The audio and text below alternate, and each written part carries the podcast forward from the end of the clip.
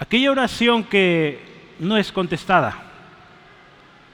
Yo creo que todos aquí en algún momento hemos hecho oraciones y con todo el corazón queremos que Dios las conteste, ¿verdad? Por eso oramos. Pero hermanos, hay oraciones que Dios no va a contestar.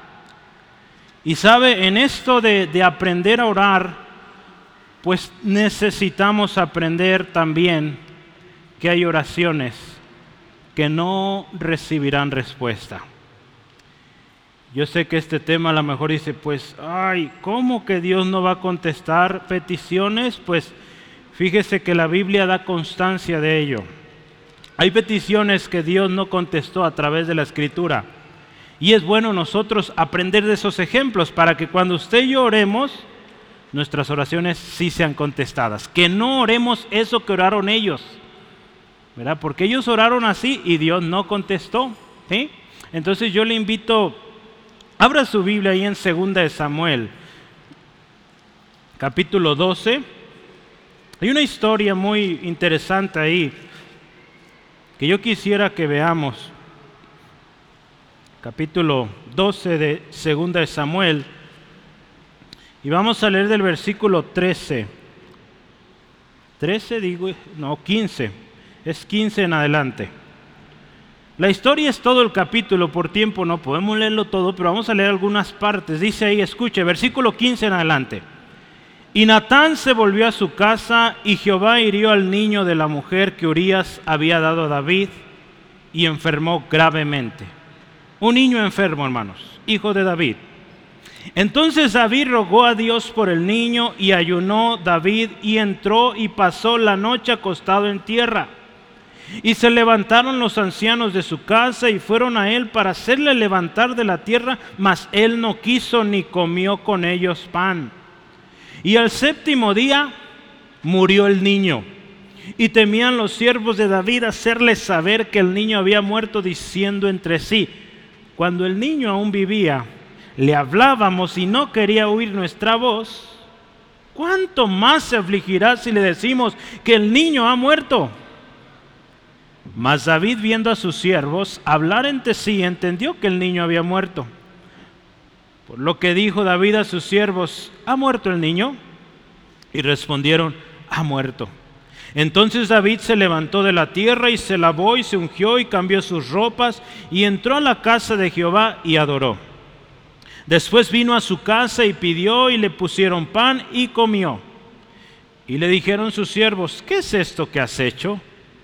Por el niño viviendo aún ayunabas, llorabas, y muerto él, te levantas y comiste pan.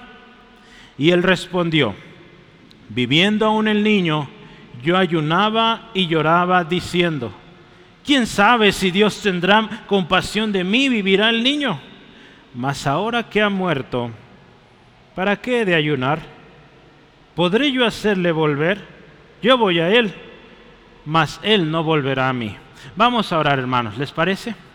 Dios, gracias por este tiempo. Reconocemos que tu palabra hoy sigue enseñando. Hoy es día de celebración, pero hay prioridad, Dios, y es tu palabra, y es lo que tú quieres que hoy compartamos. Gracias porque hubo palabra para hoy. Gracias por mi hermano, mi hermana que nos acompaña aquí en esta tarde. Gracias porque tú estás aquí. Señor, te pido por cada persona aquí. Si hay alguien que nos acompañe por primera vez, toca su corazón, que pueda comprender tu palabra y pueda conocerte a ti, Jesús. Señor, gracias. Espíritu Santo, guíanos, ministranos. Todo dolor, toda aflicción en el nombre de Jesús se va. Creemos que tú eres sanador, nuestra fuerza en ti esperamos. En el nombre de Jesús. Amén. Seguimos aprendiendo de oración, hermanos. Hemos aprendido mucho a orar y yo le decía hace unos minutos, hoy vamos a aprender cómo no orar, ¿verdad? Lo podemos ver así, porque vamos a hablar de una oración que no fue contestada. Entonces, yo creo que seríamos muy sabios en no orar así, ¿verdad? Considerar el ejemplo y decir, yo no oraré así. Sí, hermanos, antes de seguir, algunos los veo con su cuello un poco batallando, hermanos, puede voltear su silla, no batalle, ¿sí? Puede voltear su sillita para acá, para que esté más cómodo, ¿sale? No quiero que al rato me diga que le duele su cuello, ¿sí? ¿De acuerdo? Va que va, ya, seguimos. Hay algo muy especial que, que yo quisiera mostrarle en esta historia y es que, primero, ¿cómo oró David? Que no deberíamos orar así. Pero la segunda cosa es también cómo David respondió ante una negativa de Dios en su petición. David pedía algo, Dios no se lo dio. ¿Y cómo fue que David respondió a eso? Usted y yo vamos a darnos cuenta, yo creo ya leyó usted, cómo actuó David cuando Dios no le contestó. Yo decía, yo creo que aquí todos queremos que nuestras oraciones sean contestadas. Pero necesitamos aprender que muchas veces nuestra misma naturaleza humana, somos humanos, nos duelen las cosas que vemos a nuestro alrededor. Muchas veces nuestra naturaleza humana va a querer orar por cosas que no agradan a Dios. Sí, porque hay una carne en nosotros que quiere satisfacerse. Y esa carne, dice la palabra, o los deseos de la carne van en contra de los deseos del Espíritu. Entonces nuestra carne quiere otra cosa y en ocasiones vamos a pedir cosas de la carne. Entonces necesitamos aprender, hermanos, también. Aquí en David fue un dolor tremendo lo que causó esta oración. Hoy el ejemplo David nos va a enseñar, hermanos, a cómo orar mejor y también después de una oración que Dios no conteste, cómo actuar. Sí, yo le voy a decir, hermanos, no todas nuestras oraciones van a ser las mejores. Si se fija, todo este año yo me sorprendo y le digo cada rato esto, pero cada semana hay un tema de oración, porque no dejamos de aprender. Hay semanas que hay tres o cuatro y, digo, Señor, ¿cuál, ¿cuál es el bueno para esta semana? Hay mucho. En la Biblia hay muchísimo sobre oración. Entonces, eh, hermanos, seguiremos aprendiendo.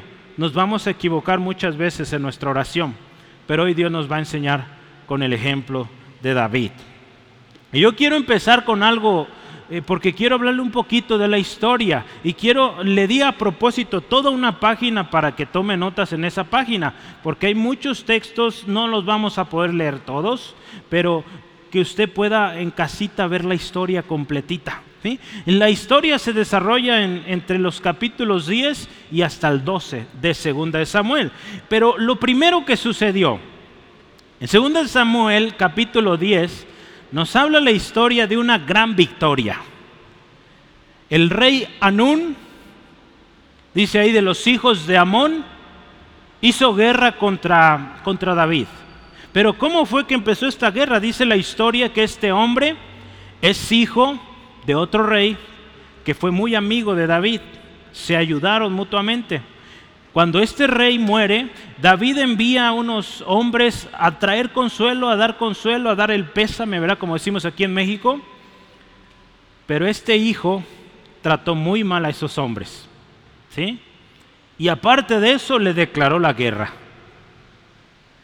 Dice la historia que este rey Anún junta a otros reyes contrata ejército y le hace la guerra contra David, junta o se junta con los sirios, contrata sirios para hacer un ejército más grande y poder vencer a David y su ejército.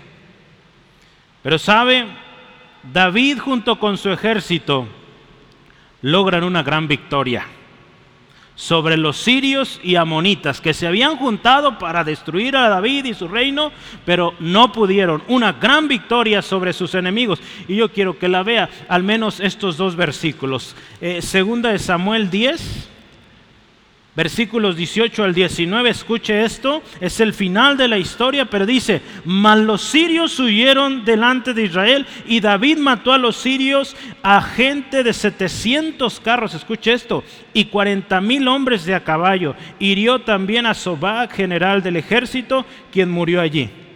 Viendo pues todos los reyes que ayudaban a Adad Eser, como habían sido derrotados delante de Israel, ¿qué dice? Hicieron la paz con Israel y le sirvieron. Y de allí en adelante los sirios temieron ayudar más a los hijos de Amón. Hermanos, Dios dio la victoria a David y a su ejército, sobre este, este reino. Pero yo quiero empezar a hablar de algo interesante después de la victoria. El siguiente episodio es el capítulo 11, que quiero que lo lea conmigo. Capítulo 11, versículo 1 al 4. Aconteció el año siguiente, después de esta gran victoria, fue la victoria estelar del año, dice que salen los reyes a la guerra, que David envió a Joab y dice con él a sus siervos y a todo Israel. Dice, destruyeron a los amonitas y sitiaron a Rabá. Escuche esto, pero David se quedó en Jerusalén. Sucedió un día al caer la tarde que se levantó David de su lecho y se paseaba sobre el terrado de la casa real y vio desde el terrado a una mujer que se estaba bañando, la cual era muy hermosa. Envió David a preguntar por aquella mujer y le dijeron, aquella es Betsabé, hija de Eliam, mujer de Urías Eteo. Y envió David mensajeros y la tomó y vino a él y él durmió con ella. Luego ella se purificó de su inmundicia y dice se volvió a su casa. Después de la victoria, lo que hace David. Si vemos más atrás en la vida de David como rey, tuvo muchas victorias. Si usted ve eh, capítulos antes, antes del 10, hubo victoria, victoria tras victoria, sobre los filisteos, sobre diferentes pueblos, victoria, victoria. Después de haber sido proclamado rey, hermanos. Al parecer todas las cosas iban bien, pero ¿sabe? Después de la victoria sobre el enemigo, usted y yo debemos permanecer alertas.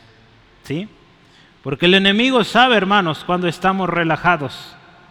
Yo tomaba nota cuando meditaba estos pasajes, he estado leyendo ahí la historia de eh, Segunda de Samuel, y yo anotaba esto, no te relajes después de una gran victoria.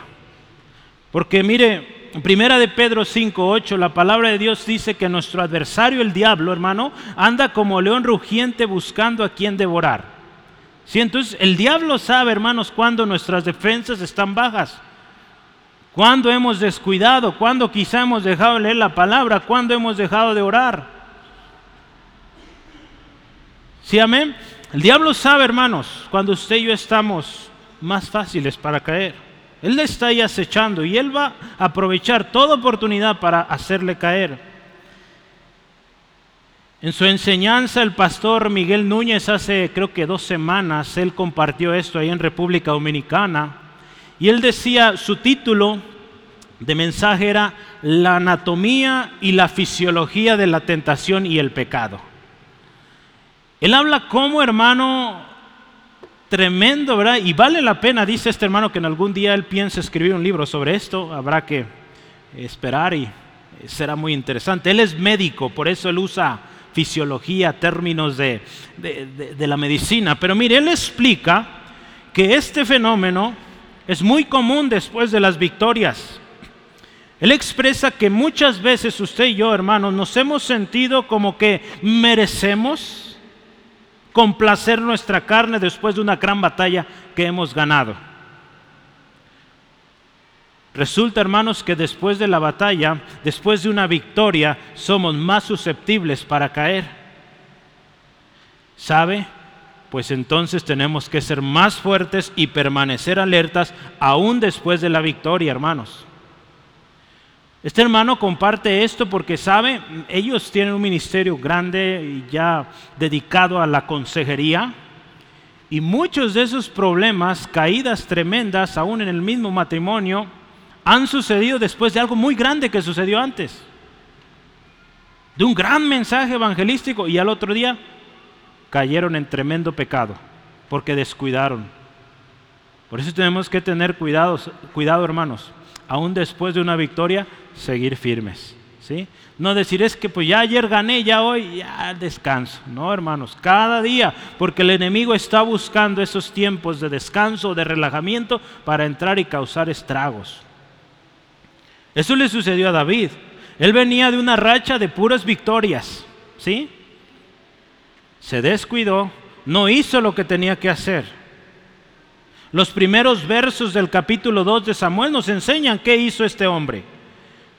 Número uno, era tiempo de ir a batalla. Dice ahí, en el tiempo cuando los reyes salían a pelear o salían a la guerra, David no estaba ahí. Se descuidó, hermanos. Dijo, pues ya mi ejército la arma, ellos que hagan. No, hermanos. Ahí dice, los reyes iban a la guerra, tenían que estar ahí. ¿Y sabe qué segunda cosa pasó? Un día al caer la tarde. Dice, después de que se levanta, no sé a qué hora se habrá levantado, hermanos. Hermanos, también esto es un problema. El exceso de descanso puede causar problemas. ¿Sí, amén? No oigo muchos amenes, hermano. Hay que tener cuidado, hay que trabajar, ¿sí? Yo sé, algunos ya se han jubilado, pero verá, hermanos, seguimos haciendo labores de uno o de otro tipo, pero trabajamos. No podemos estar dormidos todo el día, hermanos. Hay mucho que hacer. Y si dice, no sé qué hacer, acérquese conmigo. Tengo mucho trabajo que le puedo compartir aquí en la iglesia, ¿sí? Entonces dígame y hay mucho que hacer, ¿sí? Pero mire, hermanos, el exceso de descanso, David estaba de ocioso y por eso cayó en tremendo pecado. Dice, vio a una mujer desde su terrado, desde eh, ahí en la parte de su casa alcanzó a ver esta mujer. Esto sabe qué pasó, desató pasiones y lo llevaron a pecar. Santiago, hermanos, describe muy bien cómo obra la tentación y yo quiero que veamos, porque es importante. Vamos a ver o llegar en un momento la oración de David, pero yo quiero que vea todo el contexto, cómo llegó a orar así. Hoy en la mañana estábamos estudiando sobre memorizar la palabra de Dios. Y una de las cosas, hermanos, que a usted y a mí nos van a ayudar a orar mejor es memorizar la palabra. ¿Sí? Cuando usted lee la Biblia, la memoriza, cuando usted ora, va a orar la palabra. Por eso es tan importante, hermano, que, eh, que leamos la palabra, que oremos la palabra. Yo creo ya leyó la carta, ¿verdad? Y ya le puse ahí por qué le insisto tanto. Si no la ha leído, léala. Y si le falta, aquí tengo más. ¿sí? Hermanos, Santiago 1, 13 al 15. Escuche cómo obra la tentación. Dice Santiago 1, 13 al 15. La palabra del Señor nos dice así. Cuando alguno es tentado, escuche, no diga que es tentado de parte de Dios, porque Dios no puede ser tentado por el mal, ni Él tienta a nadie sino que cada uno, escuche, es tentado cuando de su propia concupiscencia, de su propio deseo carnal, es atraído, y seducido. Entonces, escuche esto, la concupiscencia después que ha concebido, da a luz pecado. Y el pecado, siendo consumado, da a luz la muerte. Vea cómo va la cadenita, ¿sí? Primero es ese deseo interno que, queremos probar aquello que nos llamó la atención, que le dimos una segunda vista, una tercera, una prolongada vista aquello. Y cuando menos eh, creemos, hermanos, o esperamos, ya estamos pecando, ofendiendo a Dios con aquello. La palabra de Dios también nos dice que cuidemos nuestros ojos. Los ojos no se cansan de ver. Queremos ver, ver más y más. Lo tremendo aquí es que la historia no termina ahí, hermanos. Un pecado lleva a otro pecado.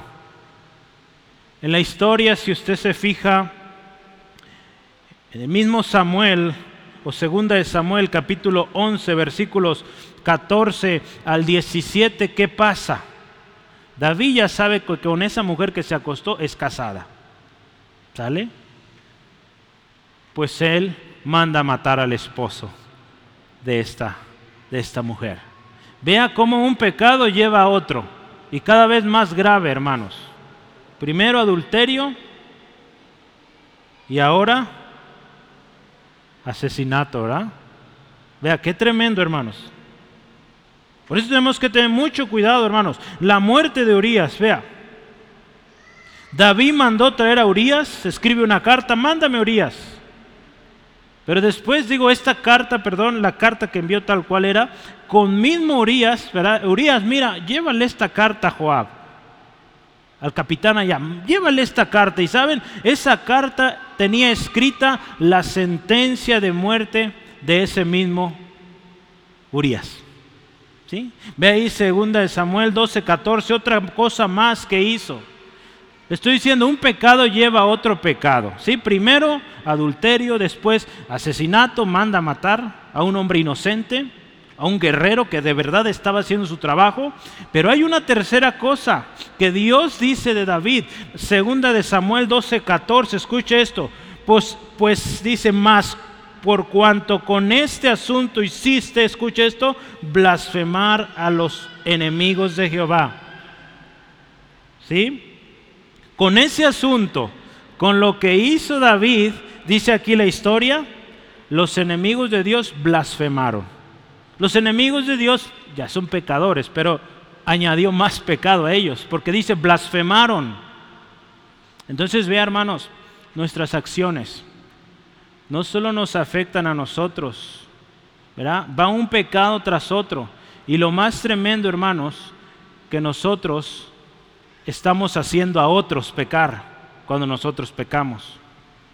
Y más, por ejemplo, si nos toca ser gente que está en un lugar de influencia, gente que estamos al frente.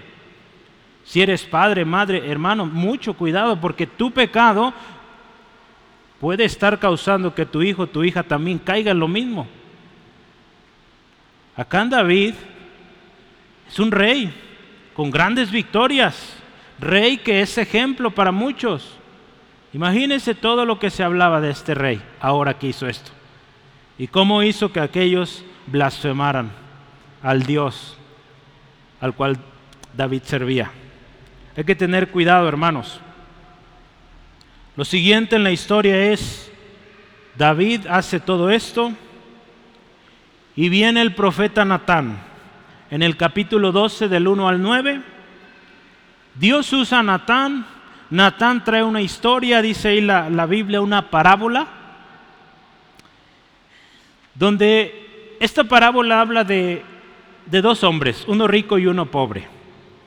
El hombre rico dice recibe visita y el hombre pobre dice la historia que tiene un pequeño, una pequeña corderita que cuida con mucho cariño, la alimenta y la tiene como su hija, dice la palabra. Este hombre rico tiene muchos corderos y yo creo mucho animal para darle a esa persona que le ha visitado. Pero resulta ser, hermanos, que este hombre rico es un ávaro, no quiere gastar de lo suyo y quiere usarlo del pobre, su vecino. Dice que le roba su corderita, hace su fiesta, le da de comer a su visitante. Y en ese momento David, escuchando esta historia, se se prende de enojado y dice, ese hombre merece la muerte. porque ha causado esto? porque ha sido injusto? ¿Y sabe qué Dios le dice a través del profeta Natán? Ese hombre eres tú. Tú eres ese hombre. Imagínese David el choque que ha de haber tenido escuchar la historia y él enojadísimo con ese hombre que, que, mandó eh, robar ese, este corderito, ¿verdad? Y, y, cómo lastimó al pobre. Dice, ese eres tú, David. Voy a leer aquí unos textos, el 7 al 9 dice, así ha dicho Dios de Israel. Dice Dios varias cosas de David. Tú eres ese hombre que has lastimado al otro. Dice, yo te puse como rey.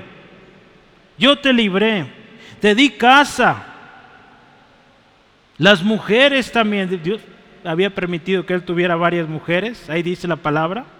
Te di la casa de Israel, te di la casa de Judá, te di mucho, te di victorias. Y ve lo que estás haciendo. Hermanos, cuántas cosas Dios nos ha dado, ¿verdad? Y a veces cómo actuamos, cómo hacemos. Y digo hacemos, ¿verdad? Porque estamos todos ahí, hermanos. No se siente este hermano más está tirando a mí. Para nosotros es esta palabra, para todos. Amén. Todos hermanos hemos sido muchas veces ingratos para con Dios. Dios nos ha dado tanto y hemos hecho lo contrario a lo que Él nos pide. Y hoy Dios nos enseña a través de esta historia, hermanos. Dios es un Dios justo. Y si vemos continuando en el texto, la sentencia la sentencia para esta familia, para esta vida que ofendió a Dios. Lo primero que Dios le dice en estos pasajes, yo lo resumo para usted, le dice, la espada no se apartará jamás de tu casa. En otras palabras, siempre va a haber guerra contra ustedes. Y en tu misma familia vas a tener problemas. Dice ahí, va a haber un mal sobre tu casa. Escuche esto, esto está horrible, hermanos.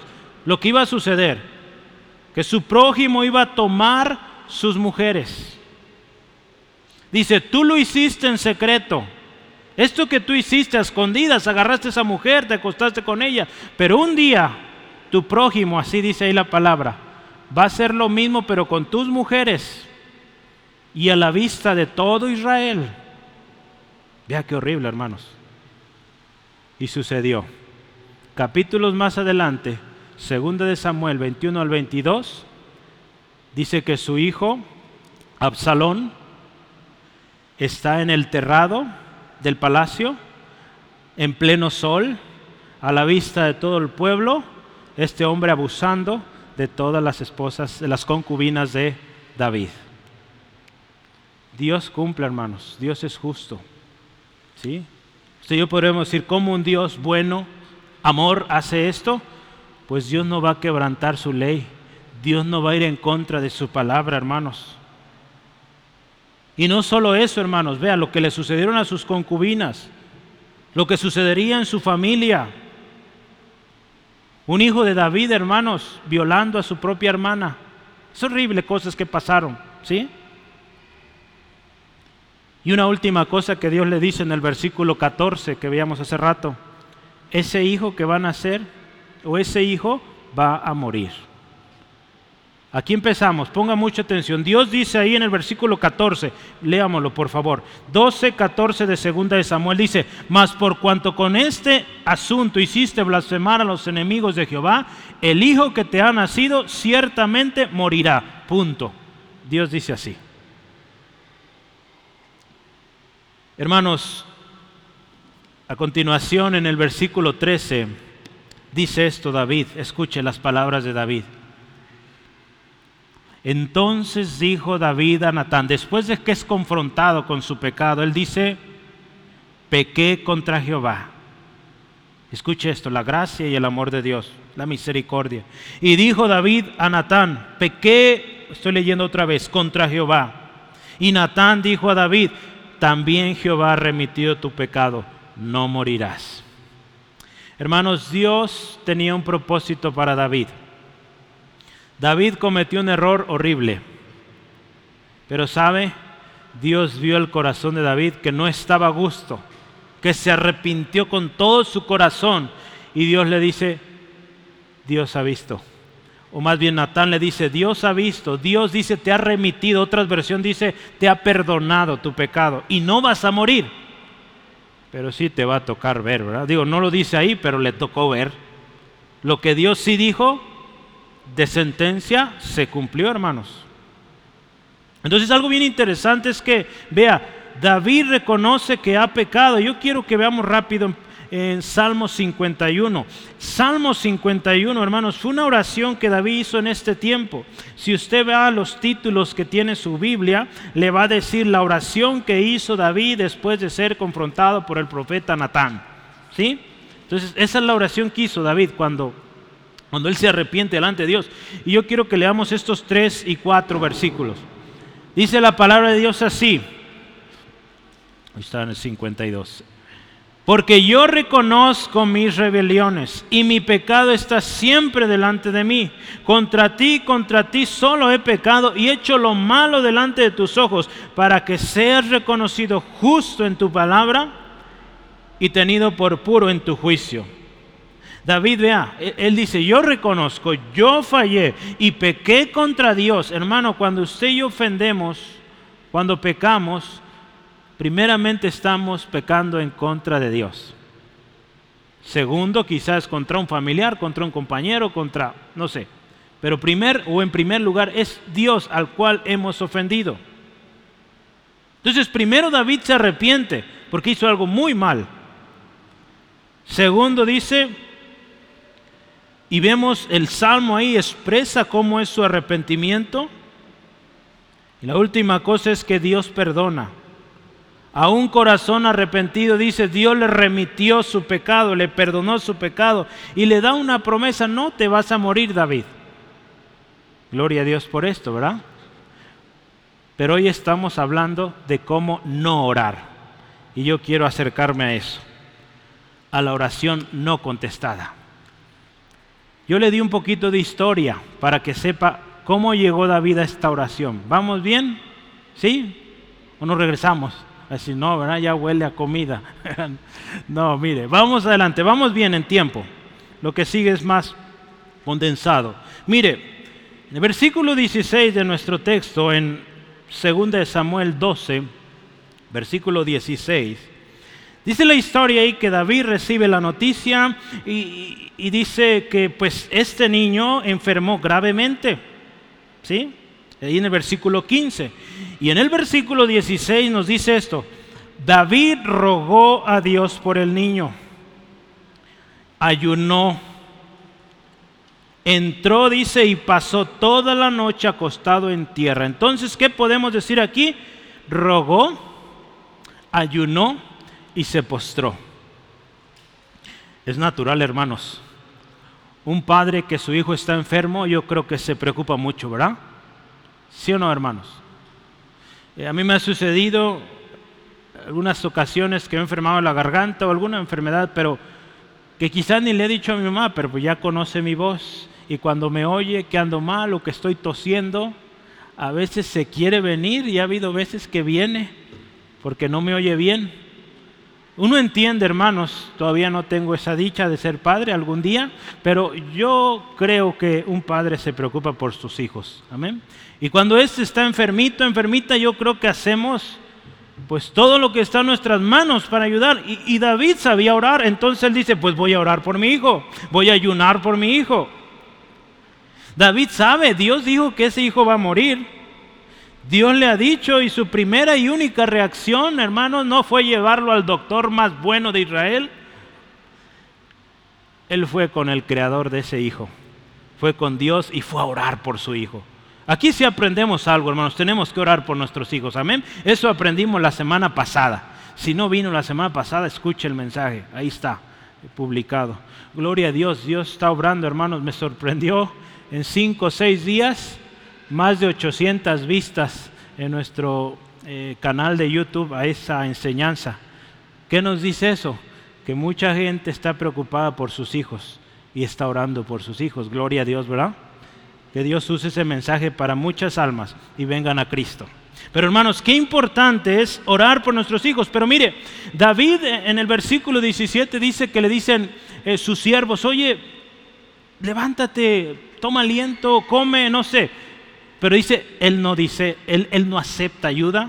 Vea el versículo 17, lo vamos a leer para entender esto. Y dice, se levantaron los ancianos de su casa y fueron a él para hacerlo levantar de la tierra, mas él no quiso ni comió de ellos pan.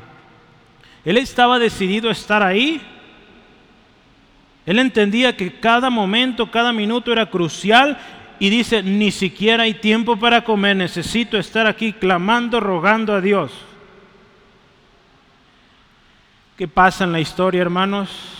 Versículo 18. El niño murió. Dice la historia que al séptimo día el niño se muere. El niño se muere, hermanos.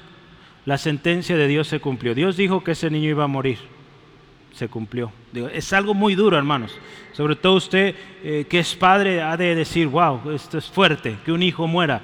Algunos quizá han experimentado eso y es algo muy triste, muy doloroso. Mi mamá me ha compartido lo que ella vivió con su primer hijo que falleció y es algo muy feo. Yo sé, hermanos, el dolor que representa esto. Entonces, mire, ese niño muere. Pero sabe, antes de ponerse, ¿por qué Dios hace esto? Pensemos en una cosa, hermanos. Dios es un Dios soberano, un Dios justo, un Dios que cumple su palabra que es fiel a ella. Y si Dios ya había dicho que ese niño iba a morir, pues iba a morir. ¿sí? Vea, hermanos, las consecuencias de nuestro pecado.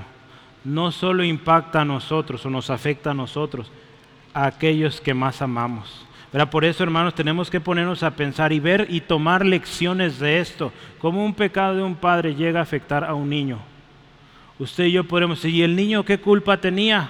Pues sí, el niño no tenía ninguna culpa.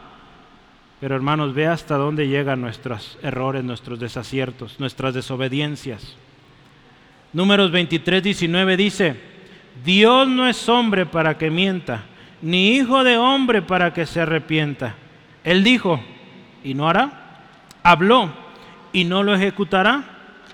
Hermano, Dios perdona, Dios restaura.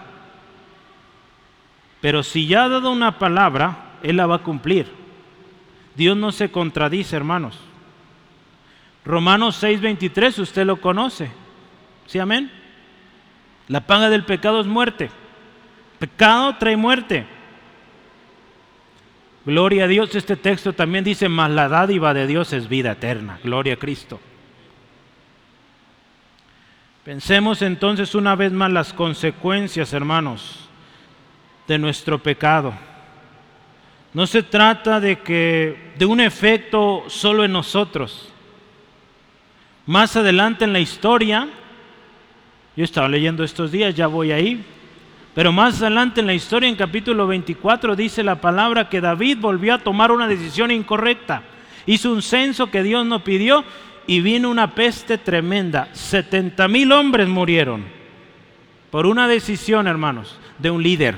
Hermano, tú eres cabeza de hogar o tú eres líder en algún grupo.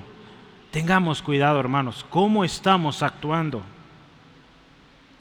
Nuestras acciones tienen consecuencias, hermanos. Hay confianza, hermanos,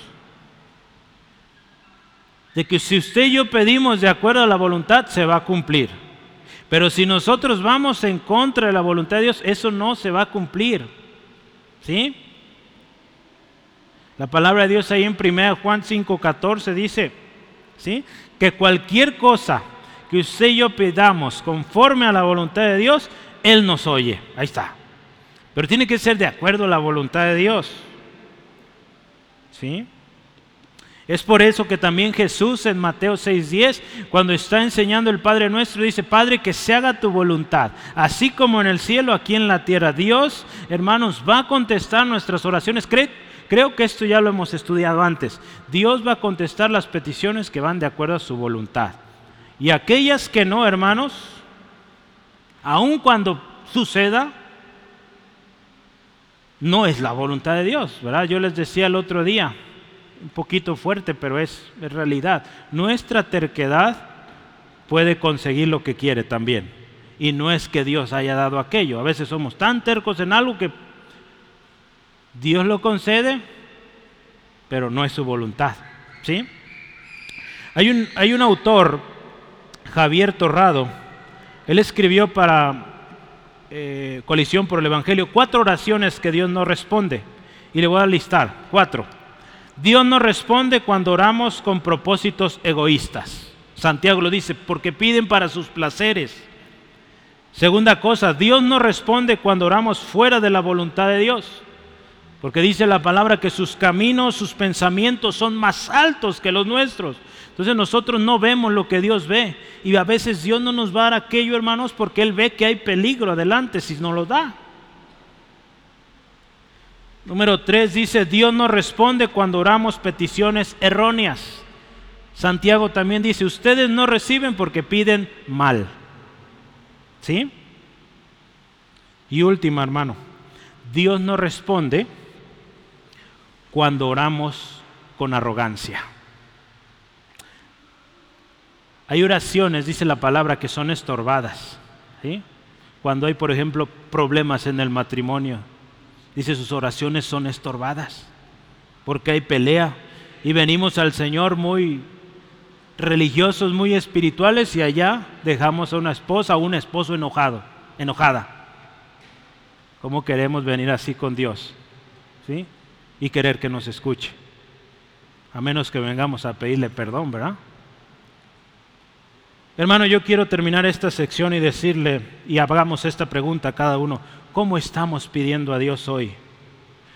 Pensemos, eh, Dios, eh, hermano, hermana, ¿cómo es nuestra oración en este día? ¿Es una oración egoísta que quiere solo para sí? ¿Es una oración arrogante? ¿Qué estamos pidiendo, hermanos? ¿Estamos pidiendo cosas terrenales que perecen con el mundo? Pedimos muchas cosas, pero a veces, ¿saben? Nuestra oración está más enfocada en cosas que perecen. Cuando yo creo que algo más importante sería pedir Dios. Por ejemplo, si hablamos de los hijos la semana pasada, ¿se acuerda? Dios, que te conozcan, que conozcan tu palabra, que sean íntegros. En lugar de pedir, Señor, que sean riquísimos, los más ricos de la ciudad, que tengan muchos negocios. Si usted ora por hijos obedientes, hijos íntegros, hijos que conocen la palabra de Dios, hijos sabios, las riquezas van a venir, hermanos. ¿sí? Porque Dios bendice a aquellos que son íntegros, que guardan su corazón. ¿sí? Entonces, eh, hay que aprender a orar bien, hermanos. Dios no contestó la oración de David.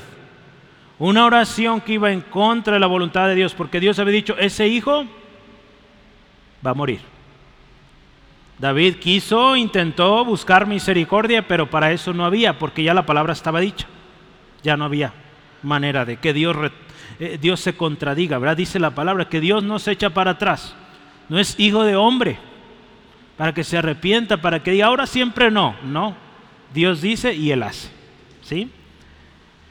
Y lo que yo quisiera que aprendamos y nos vayamos con esto esta tarde es, ¿cómo le vamos a hacer, hermanos? Porque todos hemos orado mal, ¿estamos de acuerdo? Todos nos hemos equivocado, hermanos. Hemos pedido cosas que de antemano sabemos que a Dios no le agrada aquello, que Dios no está de acuerdo, pero ahí vamos como David, a ver si pega, ¿verdad?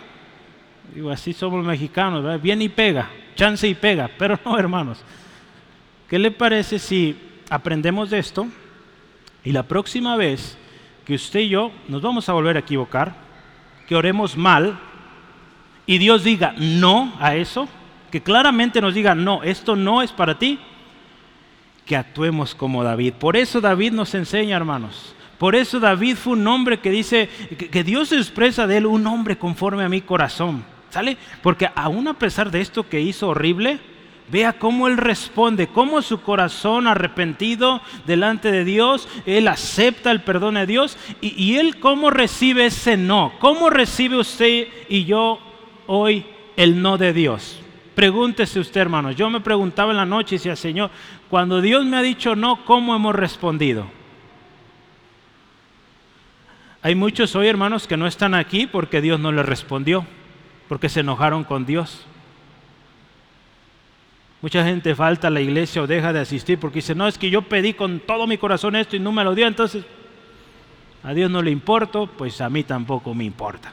Qué tremendo, ¿verdad? Mucha gente así es, pero yo quiero que hoy aprendamos juntos esto, hermanos, y que cuando Dios nos diga un no, tomemos esta actitud de David, porque hay bendición después.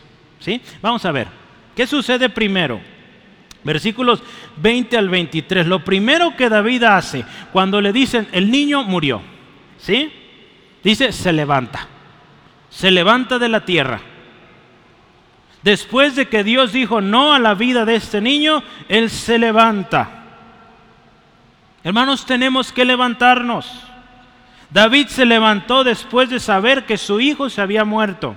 No se quedó ahí gritando, ¿por qué? ¿Por qué? No, él reconoció, Dios dijo, pues, adelante con la vida.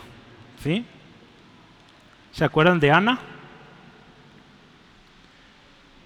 Dice que ella derramó su corazón delante de Dios, se levantó y dice, no estuvo más triste. Fue a comer y siguió su vida. Ella vino, derramó su corazón delante de Dios, se levantó y no estuvo más triste. David igual, hermanos. Mientras dice el niño estaba vivo, él postrado en tierra, sin comer, rogando a Dios. Dios dio su respuesta, no, ese hijo no vive. Muere el niño, David se levanta. Ya no hay más por qué orar.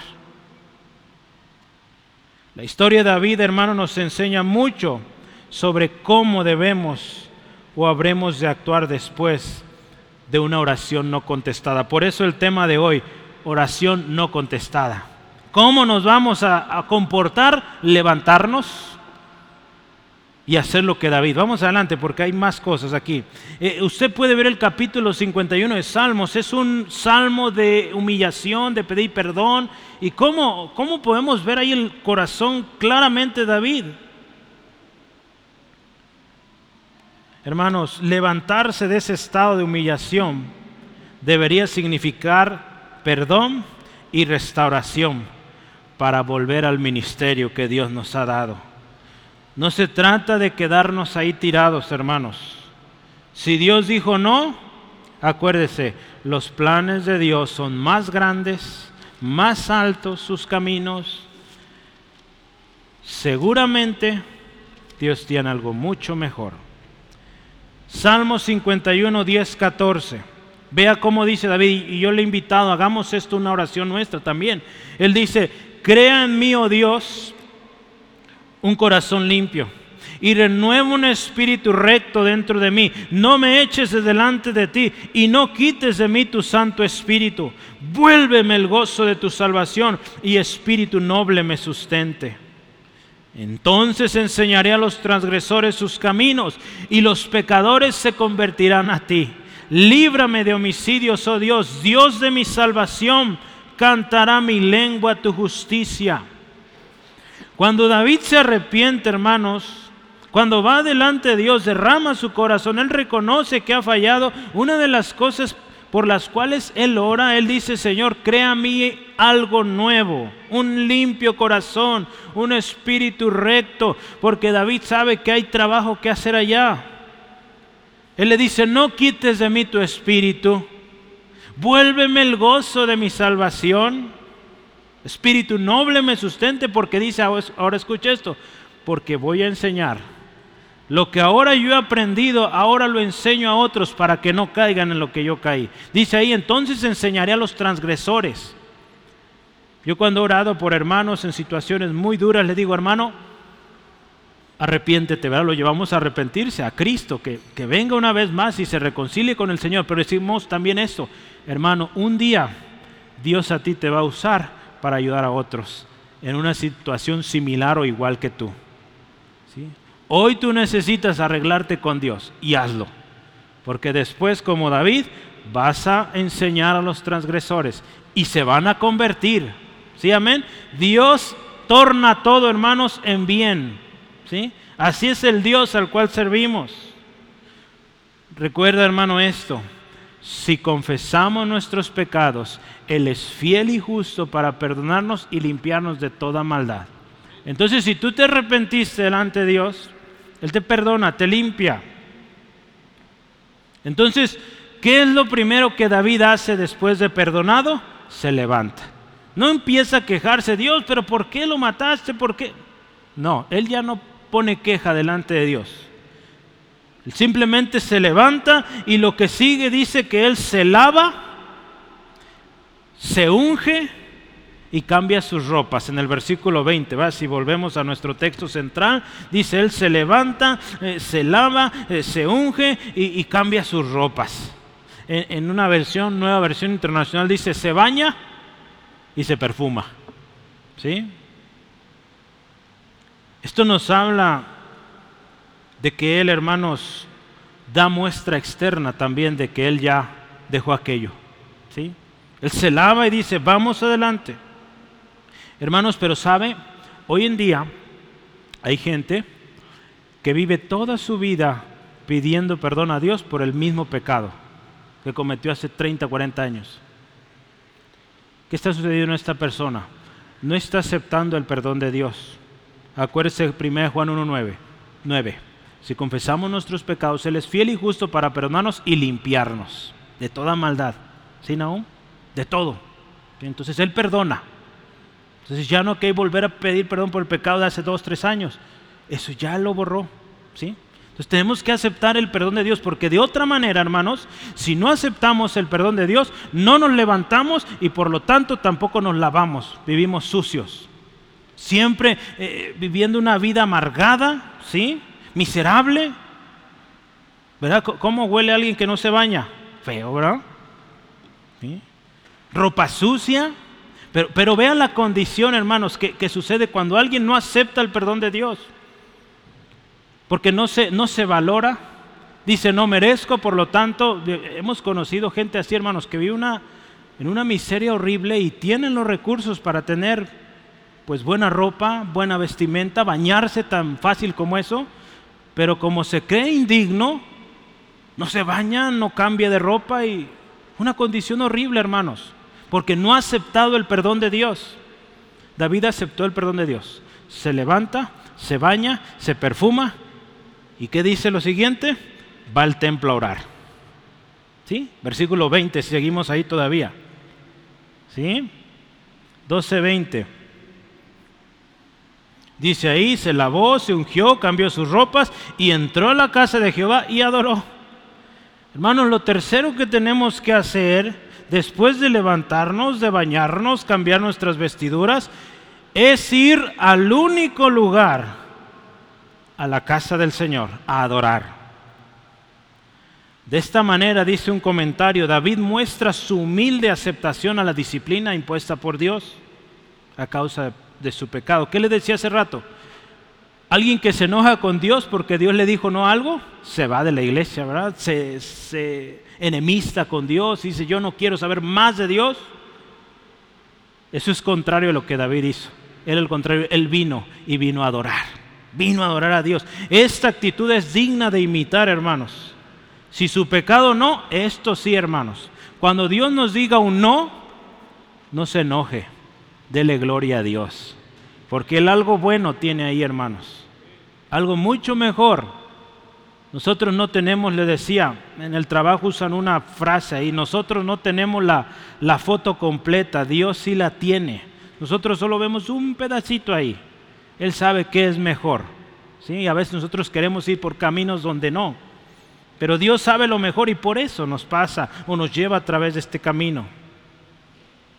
Debemos venir a Dios sin reproches, sin reservas, hermanos. Cuando David, hermanos, en el Salmo 51, si me ayuda volviendo ahí, cuando él está orando, él dice algo bien interesante. Yo quiero volver a este salmo porque habla algo tremendo. Versículos 21 al 24 del Salmo 51. Dice así, escuche esto. No, yo estoy. Lucas, mire nomás dónde ando. No, no, no. Deme un segundo. Salmo 51, 15 al 17. Ahorita vamos a ir a Lucas. Cuando David, hermanos, se arrepiente, pide al Señor, perdóname. Él dice ahora esto. Señor, si se fija es casi el final del capítulo. Señor, abre mis labios y publicará mi boca tu alabanza. Porque no quieres sacrificio que yo lo daría, no quieres holocausto. Los sacrificios de Dios son el espíritu quebrantado, al corazón contrito y humillado. No desprecias tú, oh Dios. ¿Qué dice David? Después de que acepta el perdón de Dios, dice, Señor, abre mis labios para que yo te alabe. Alguien que se resiente con Dios, pues no quiere ni, ni escuchar la palabra, no quiere escuchar nada de Dios, mucho menos cantar, ¿verdad?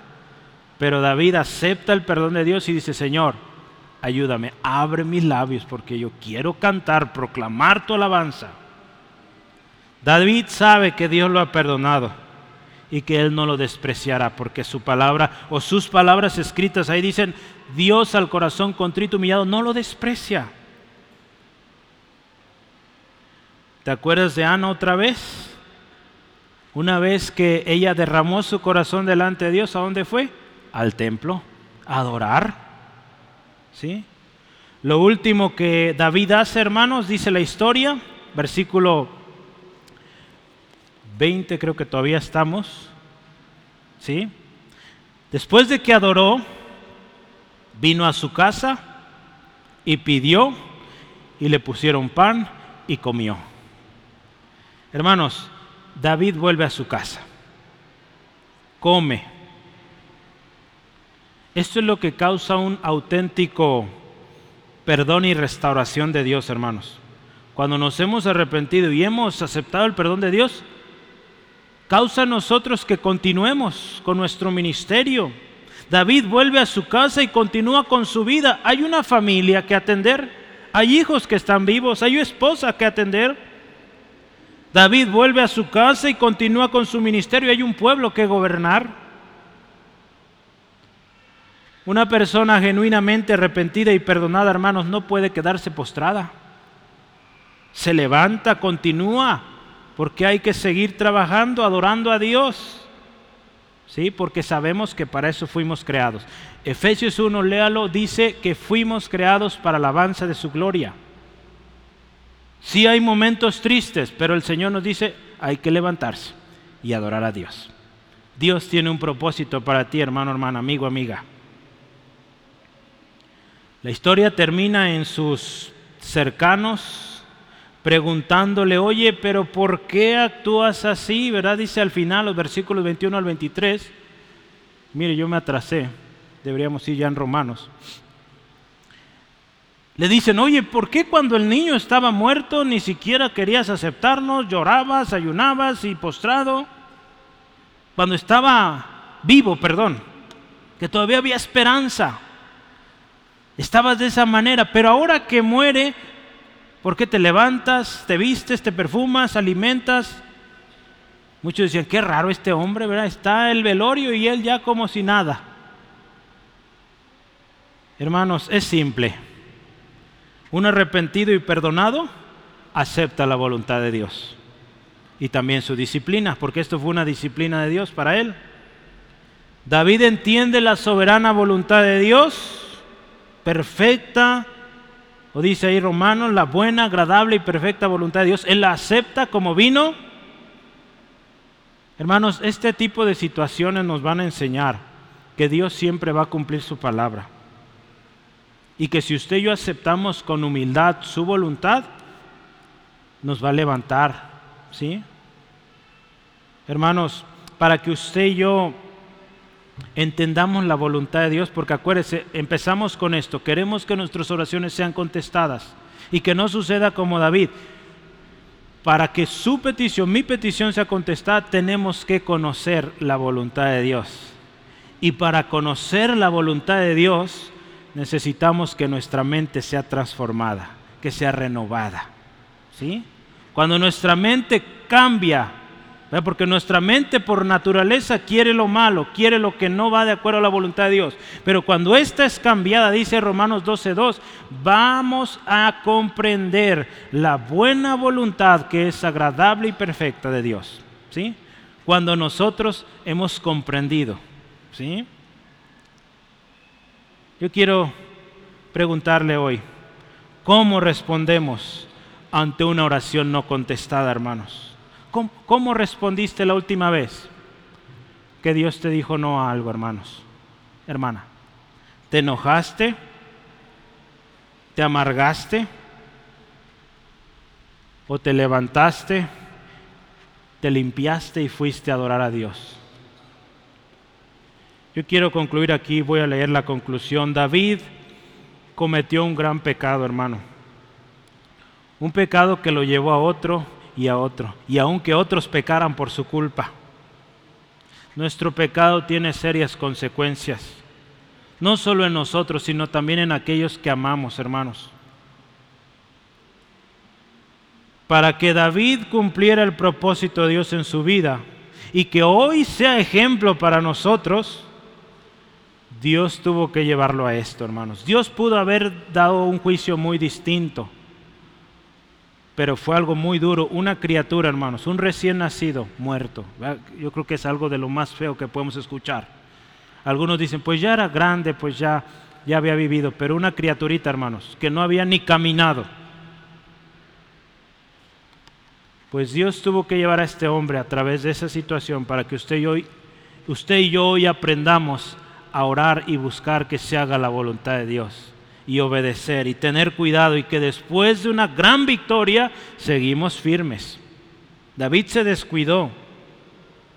Dios haría grandes cosas con David. ¿Sí? Y tenemos la historia ahí de David, el gran rey David. Es un héroe. A lo largo de la historia y en muchas naciones se reconoce a David como un gran hombre. Pero para que David llegara a ser ese gran hombre, Dios lo tuvo que llevar a entender que él tenía que estar siempre alerta, que él tenía que aprender la voluntad de Dios y que antes de tomar a una mujer, él debía acordarse que Dios estaba viendo. ¿sí? Él tenía que aprender que si iba a orar y quería que su oración fuera efectiva, tenía que orar de acuerdo a la voluntad de Dios, no en contra de ella. Yo le decía al principio, tenemos que aprender a orar. Y aprender a orar incluye aprender cuando una oración no está bien hecha. Y aprender también que cuando Dios dice no, cómo levantarnos de nuevo y seguir adelante. Hermano, hermana, yo te pregunto hoy, ¿te duele mucho lo que estás pasando? No sé, quizás es consecuencia de algo que hiciste. Yo te invito hoy a arregla cuentas con Dios, pídele perdón, acepta el perdón de Dios y pide que se haga tu voluntad, aun cuando ésta te tenga que doler. Sucedió con David, hermanos, y vemos más adelante qué sucedió.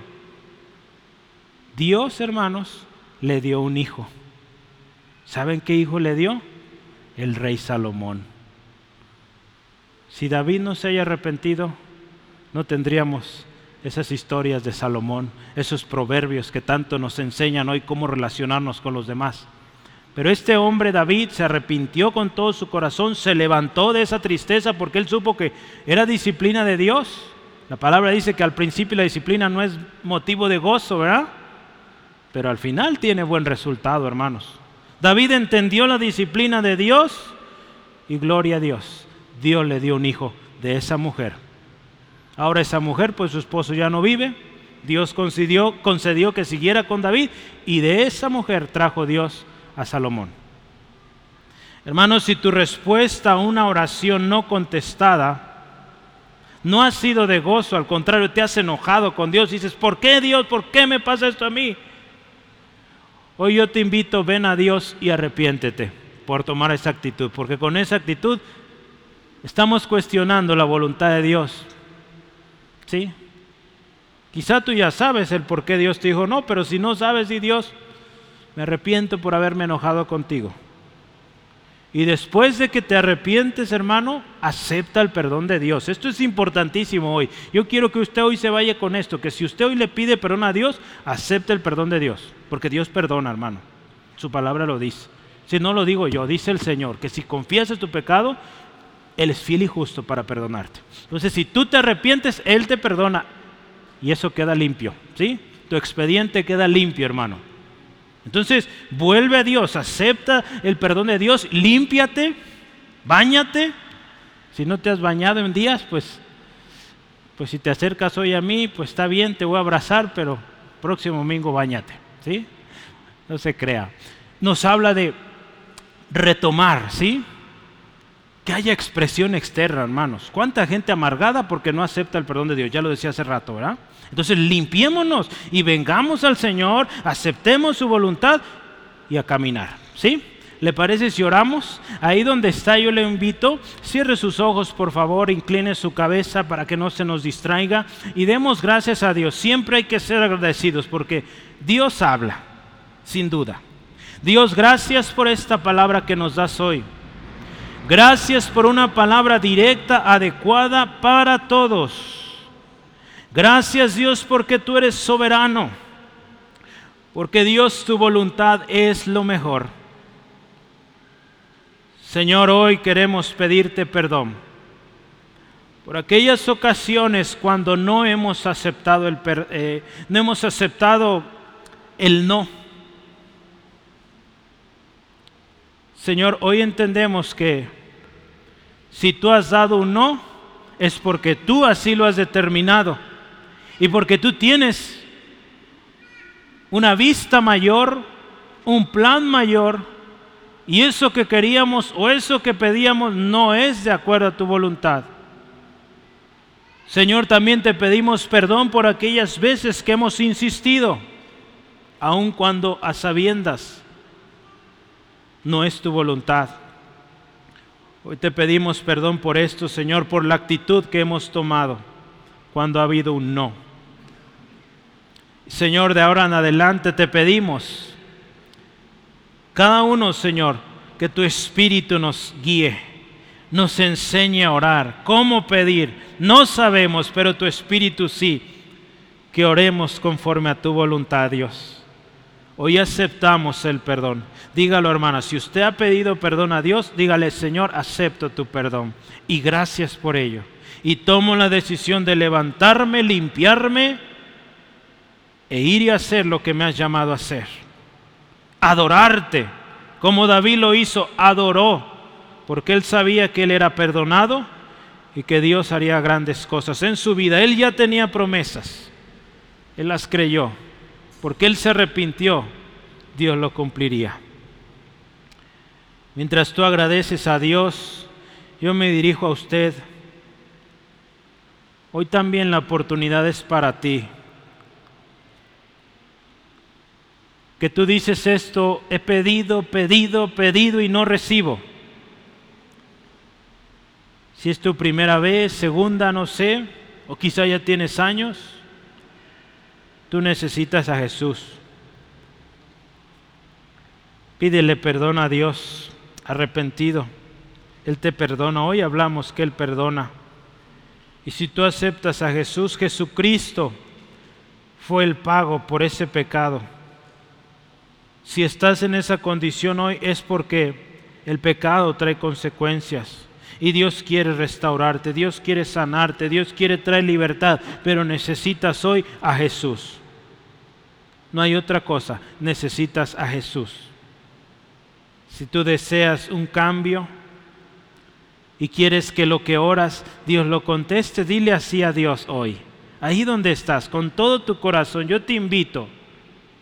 Tú escuchaste las consecuencias tremendas en este hombre que conocía a Dios. Imagina nuestro caso cuando vivimos apartados sin considerar a Dios. Mucho peor. Dile a Dios así esta tarde, dile, Dios, reconozco que he fallado, reconozco que soy pecador y que necesito hoy de alguien que me salve. Hoy escuché Jesús. Hoy te pido Jesús, sé mi Salvador. Yo me arrepiento de todos mis pecados.